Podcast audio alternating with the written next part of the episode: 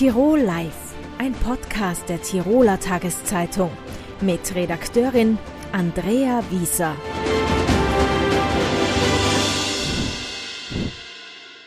Andrea Borsch, Sie sind die pädagogische Leiterin des Eltern-Kind-Wohnens im SOS Kinderdorf in Imst. Äh, was genau ist Eltern-Kind-Wohnen? Erst einmal danke für die Einladung, für das Gespräch. Schön, dass Sie da sind. Ja. Eltern-Kind-Wohnen, das ist äh, gar nicht noch so eine alte Einrichtung von SOS Kinderdorf, 2016 gegründet, also relativ jung, sage ich jetzt einmal, weil SOS Kinderdorf gibt es ja bereits 75 Jahre.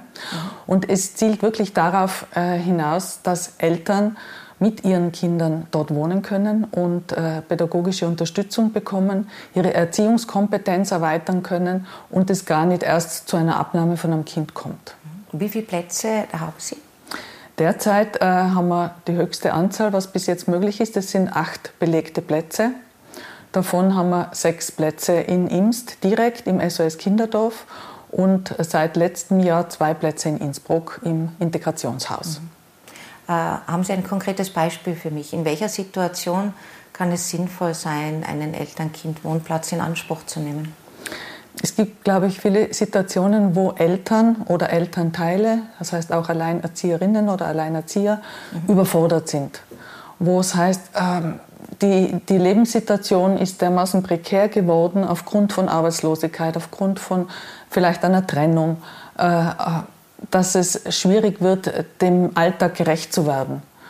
Das heißt, das Kind leidet als erstes immer darunter mhm. und, oder die Kinder.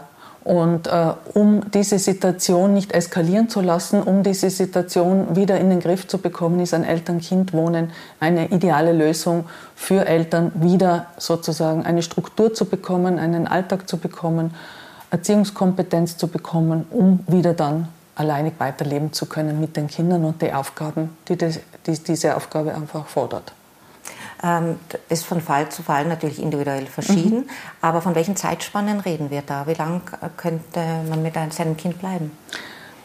Die Zeitspanne ist angedacht auf, sage ich mal, maximal zwei Jahre. Mhm. Nur in Notfällen kann das dann noch einmal verlängert werden, wenn es zum Beispiel Probleme mit Arbeits- oder Wohnungssuche gibt.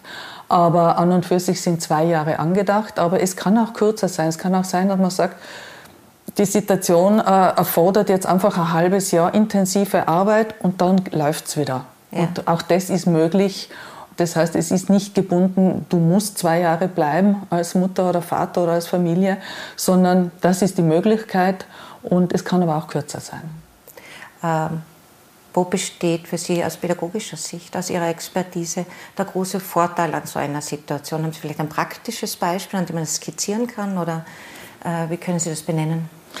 Der große Vorteil äh, aus pädagogischer Sicht ist auf jeden Fall, dass Situationen wie ich kann meinem Kind keine Grenzen setzen. Der Medienkonsum des Kindes nimmt überhand. Ich weiß nicht mehr, wie damit umgehen soll. Ich muss eigentlich arbeiten gehen. Ich weiß nicht, wie ich mein Kind versorgen soll. Mhm. Das Kind äh, fordert, fordert und ich weiß nicht, wie ich Struktur geben kann. Das sind alles so Situationen, äh, wo ich sage, der pädagogische Mehrwert liegt darin, die Mutter oder den Vater oder die Familie eben darin zu stärken, wie kann ich so umgehen, dass das Kind sich sicher fühlt. Weil ein Kind ist ja auch nur das ist ja auch oft nur Ausdruck des Kindes von Unsicherheit. Mhm. Und äh, das heißt, wie kann ich dem Kind eine gute Sicherheit geben, dass eine Tagesstruktur und ein, ein pädagogischer Alltag wieder gut verlaufen kann? Äh, wenn Eltern ähm, Schwierigkeiten haben, ihre eigene Elternrolle auszufüllen, ähm, sind Kinder auch dabei dann begleitet bei Ihnen, dass man sagt, ähm, Eltern brauchen Auszeit vielleicht? Kann ich mir das so vorstellen? Es ist äh, nicht wirklich eine Auszeit, mhm. weil die Kinder sind immer bei den Eltern. Ja. Es kann äh, gut sein, dass äh, ein erweitertes Herkunftssystem äh, da auch was übernehmen kann mal oder sagt, ja, das Wochenende übernehme ich das Kind, die Großmutter, der Großvater oder wer auch immer. Das mhm. ist schon möglich. Das ist in unserer Einrichtung möglich. Aber im Prinzip ist es äh, wirklich ein, ein, ein Arbeiten von Erziehungskompetenz und das braucht schon diese Kontinuität einfach. was ist das Erarbeiten von Erziehungskompetenz? Sie haben es angesprochen mhm. am Beispiel Medienkonsum. Ja, zum äh, Beispiel. Was Oder Grenzen setzen, Grenzen zum, Beispiel. Setzen, zum Beispiel. Das ist auch etwas. Oder Kinder haben äh, aufgrund äh, ihrer Sozialisation, aufgrund von vielleicht negativen Erfahrungen, haben sie Impulskontrollstörungen. Mhm. Zum Beispiel. Und äh, sage ich mal, es eskaliert immer gleich. Ja? Mhm. Und es kommt dann äh, aufgrund von, ich weiß nicht, wie ich damit umgehen soll, jetzt eskaliert äh, vielleicht äh, das Elternteil, es eskaliert das Kind und es ist so eine Abwärtsspirale, die immer stärker wird. Da schreiten wir dann ein und da können wir dann einfach sowohl mit dem Kind arbeiten als auch mit dem Elternteil arbeiten. Ähm, mit welchen irrigen Vorstellungen sind Sie vielleicht äh, konfrontiert in Ihrer Arbeit? Gibt es äh, eine Vorstellung davon, wie Sie arbeiten, die eigentlich äh, nicht äh, zutrifft in Ihrer Berufsrealität? Ja, es ist, ähm, wenn Eltern bei uns waren und die sagen äh, auch immer wieder, es ist so wichtig, den anderen Familien Mut zu machen, mhm. zu uns zu kommen, dann gibt es dann immer noch die Vorstellung, ja, was heißt Mut machen? Wenn ich mit meinem Kind nicht zurechtkomme, dann ist es erstens eine Schwäche, die ich zugeben muss. Ja. Das muss ich vor meiner eigenen Familie vielleicht zugeben.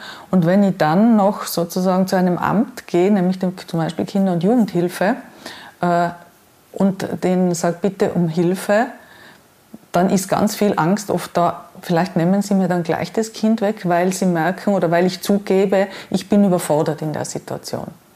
Und äh, da können wir einfach auch die Angst nehmen, weil die Kinder- und Jugendhilfe versucht einfach die Familien wirklich bestmöglichst zu unterstützen. Das heißt, es gibt äh, ambulante Betreuung äh, als erste Maßnahme vielleicht und dann auch immer wieder und vermehrt jetzt auch das Eltern-Kind-Wohnen, wo sie sagen, das Beste ist natürlich, wenn die Kinder bei den Eltern bleiben können. Und das versuchen wir durch diese Maßnahme Eltern-Kind-Wohnen und das wird über die Kinder- und Jugendhilfe dann gespielt. Ähm, haben Sie Pläne für die Zukunft, Wünsche? Wohin soll es noch gehen von hier aus? Ja, es ist das Eltern-Kind-Wohnen, wie bereits am Anfang erwähnt, ist noch nicht so alt. Mhm. Und trotzdem, ähm, die Nachfrage ist extrem hoch. Wir haben eine sehr gute Zusammenarbeit mit dem Land. Das Land weiß auch darum, dass es noch weitere Plätze bräuchte. Das ist natürlich auch immer ein Stück weit eine finanzielle Geschichte, aber es, es gibt noch Luft nach oben und äh, wir wünschen uns natürlich in dieser guten Zusammenarbeit auch weitere Plätze fürs Eltern-Kind-Wohnen. Das heißt, es gibt mehr Bedarf? Es gibt noch mehr Bedarf, ja. Ich bedanke mich ganz herzlich für das Gespräch. Danke Ihnen. Tirol Live, ein Podcast der Tiroler Tageszeitung. Das Video dazu sehen Sie auf tt.com.